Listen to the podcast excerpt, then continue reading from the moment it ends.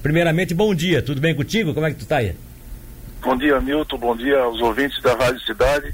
É sempre um prazer e uma satisfação falar com o amigo. Ô, oh, que história é essa é, Vitor Assi, você já tinha, você tinha feito um alerta para mim nessa, naquela ocasião lá em Jaguaruna de que isso estava por acontecer. Mas eu até pensei que a partir do momento que tivemos essa anomalia toda aí, o governo ia dar uma segurada. Não segurou? Vocês vão realmente o pessoal do campo vai pagar a mesma tarifa do pessoal da cidade? Que história é essa?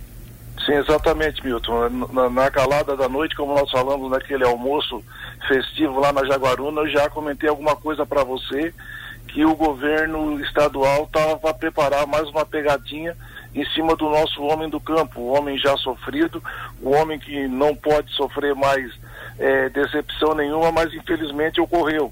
É, a partir de 1 de abril, ou seja, a partir de ontem, está vigorando as novas tarifas do ICMS em cima do, do consumidor rural. Ou seja, em vez de ele pagar a tarifa de ICMS em cima do quilowatt rural, que ele tem um desconto através do, do, do de medida federal, ele vai pagar o ICMS na tarifa cheia do consumidor residencial. Isso dá um, um aumento considerável na sua fatura. Para você ter uma ideia, um consumidor rural que consome na faixa de 500 kW mês, ele vai deixar de pagar um ICMS de 30,69 para 40 e 38, correspondendo a um aumento de 3,79. E assim vai se dividindo nas classes. Se nós pularmos a de 500 para 1.000, de 105 reais ele vai pagar 139 e os grandes consumidores, que são de aviários, granja de porcos, estufa de fumo, eles saltam do ICMS de 705 para 928, ou seja, um aumento de 7,54. Ah. Isso não pode ocorrer, né? O nosso homem do campo hoje já luta com uma dificuldade tremenda, é, os, é uma dificuldade para manter os filhos trabalhando com ele na sua agricultura, a, a, a mão de obra está escassa no interior, ninguém mais quer trabalhar na roça e o governo, em vez de incentivar o homem do campo com medidas que, que o deixe na, na, na sua propriedade produzindo e, e revertendo em alimento para as nossas mesas, o que eu faz? Faz exatamente o contrário, coloca uma subtributação comparando ao, ao homem da zona urbana, da zona da cidade. Isso é muito revoltante. Nós estamos comprando essa bandeira juntamente com o deputado Ulisses mas a, a, a tarefa está difícil. Esse governo que está aí, ele gosta muito de imposto. Você já está vendo pelas medidas que ele tomou aí é, nos, nos defensivos agrícolas também, que foi uma briga muito grande. E agora, infelizmente, vem atingir toda a classe rural, com esse aumento desnecessário, descabido em hora errada.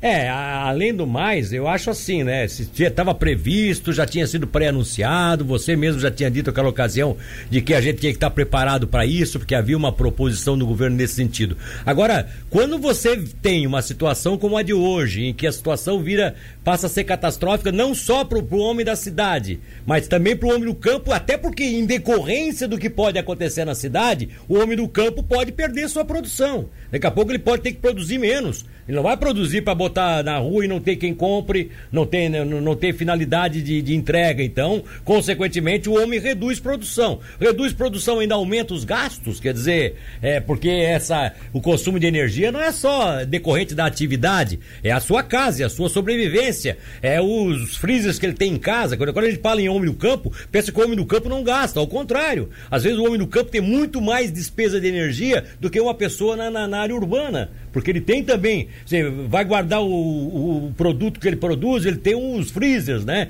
Que isso custa um dinheirão de consumo. Então, assim, eu penso, presidente, que tá faltando sensibilidade do governo, né? Tudo bem que tem uma política para ser adotada, mas essa não é hora de deixar vigorar uma política nova dessa. Ao contrário, tá todo. O governo federal tá fazendo das tripas o coração aí, tá perdendo, vai perder milhões e milhões, bilhões, bilhões para poder fazer a coisa funcionar. E aqui o governo, ao invés de ajudar, parece que está prejudicando mais, né? Lamentável isso, lamentável mesmo.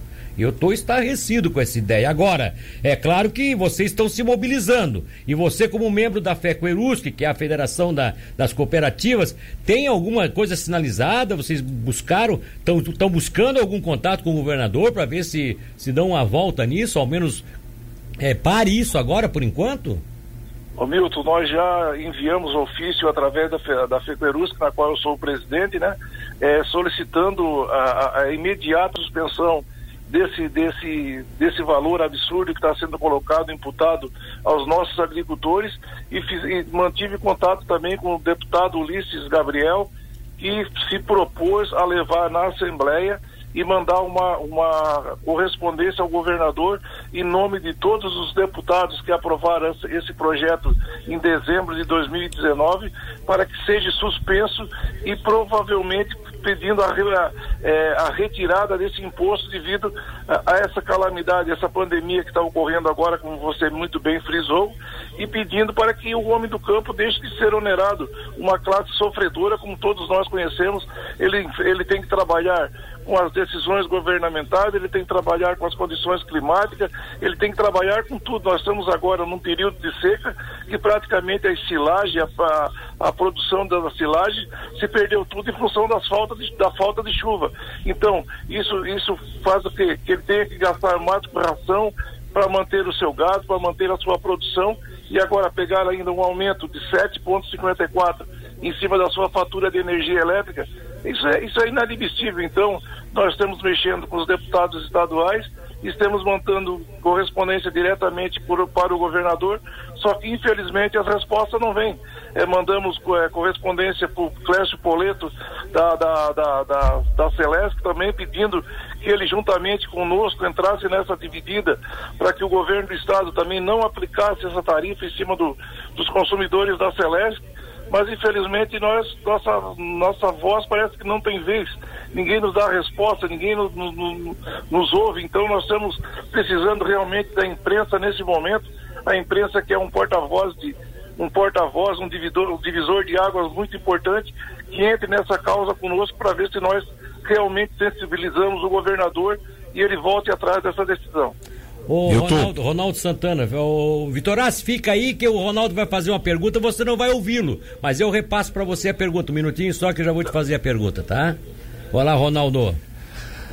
Qual é a justificativa do governo para esse aumento e se eles pretendem judicializar, ou seja, entrar com ação contra essa decisão?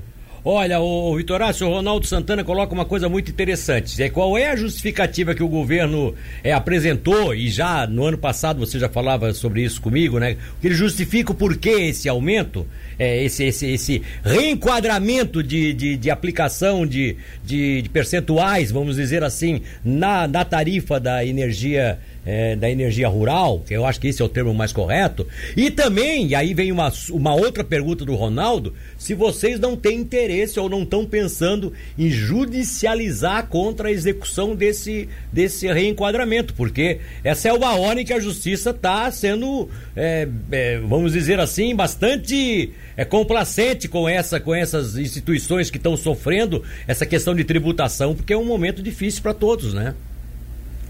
É, Milton, primeiro, pr primeira pergunta. É, isso aí é uma decisão nacional, tá?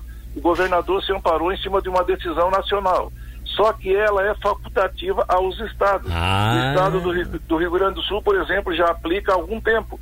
Santa Catarina, nenhum governador aplicou. Esse governador aplicou.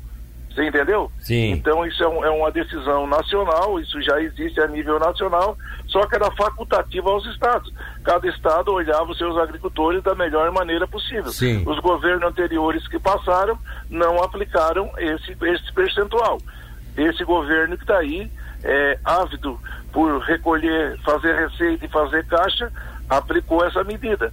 E quanto à petição judicial, se nós fizermos, certamente iremos, como já respondi, nós iremos perder porque ela é uma decisão nacional, isso já existe. Então o que a gente está querendo é que o governador realmente volte atrás e mantenha é, o mesmo procedimento dos governos anteriores e não aplique essa, esse diferencial de CMS. É, que seja uma decisão, então a decisão é política, né? Ela não é, é nem política, questão de ser, ser, técnico ou judicial, ela é política. Ela é, existe uma probabilidade de se fazer, porque o governo federal abriu, mudou a política que era adotada em outros governos, isso já foi definido já desde, parece que do Temer, né? O Temer já isso. tinha definido isso, que não, é, não dava mais para ficar esse subsídio, subsídio, subsídio, como os governos passados fizeram e botaram uh, o nosso sistema elétrico na situação que ficou, né? Essa quebradeira que deu aí, só não quebrou porque o governo teve que segurar. Ou seja, tudo volta a uma uma certa normalidade sem subsídios, mas cabe a cada estado estudar a sua situação. Aqui em Santa Catarina o governador resolveu adotar. Só que esse momento, colocar em vigor nesse momento, que me parece um pouco temerário, né? Um pouco é, prejudicial. Agora, é, só para a gente encerrar aqui a participação, eu gostaria de te fazer uma pergunta. Você coloca, inclusive, que essa tarifa, essa, essa, esse novo enquadramento das tarifas é, da energia rural, elas, além delas, delas serem agora o quilowatts passar a ser um pouco tributado um pouco mais, também tem a questão das faixas. É, se tivesse, de, assim, por exemplo, um, um quilowatt um pouco mais caro, mas linear, é, ou seja, até mesmo permitindo que aquele agricultor que gaste mais, porque a sua propriedade é, produz mais, é, pague, mas pague linear e não em faixas. Isso ajudaria alguma coisa vocês? Ou é ajudaria, difícil? ajudaria porque é, tem duas classes de CMS. Quando você contribui até é, perdão, quando você consome até 500 kW, você paga uma contribuição de 12% de CMS. Sim. A partir de 501 kW consumido, a, a taxa de CMS já salta para 25%. Bah, o que, yeah. o que é. deveria ser o contrário, né? Quanto mais você produz, menos você deveria pagar. Mas infelizmente é o contrário. Quanto mais você produz, mais você paga. Quer dizer, você é multado, você é, é você é tributado por, tributado por, por produzir, ainda é, mais. É, então isso é, é tudo errado, é. gente. Eu não entendo que os nossos deputados, as pessoas que foram eleitas para defender o povo, que estão lá, que não vê essa discrepância que ocorre aí e, e, e levantar essa bandeira em, em torno dos, dos, produtores rurais, em torno do nosso agricultor. Eu, eu realmente, eu, Milton, você me desculpa, mas eu fico irritado com uma situação dessa aí. É. Eu fico irritado porque o nosso homem do campo ele sofre, ele trabalha de sol a sol, ele trabalha sábado, domingo, enquanto agora está todo mundo parado, aí o nosso agricultor está lá trabalhando para botar alimento na nossa mesa, não tem Covid-19, não tem coronavírus, não tem nada para ele. E realmente, quem deveria olhar para ele, que toma as decisões, ninguém faz nada. É.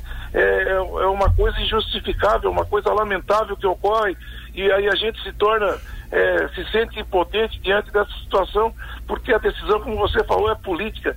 E na política só fazem o que querem.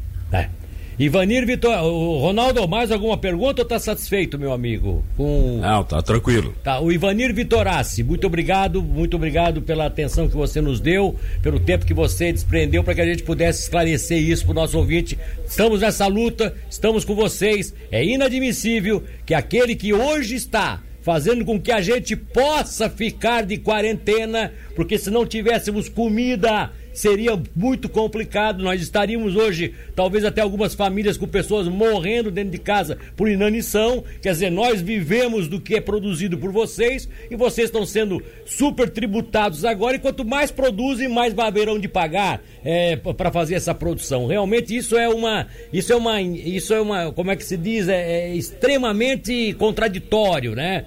Isso é antagônico na história desse país. Um abraço para você e tomara que dê tudo certo. Estamos aqui como parceiros, tá bom, Vitorassi? Obrigado, Milton. Um grande abraço a você e todos os seus ouvintes. Fiquem com Deus. Um abraço. Tá aí o presidente da Corcel e também presidente da FECOERUSC, Ivanir Vitorassi. Que situação, hein, amigo? Quanto mais eles produzirem, mais eles pagarão por isso. Olha, é um é inadmissível esse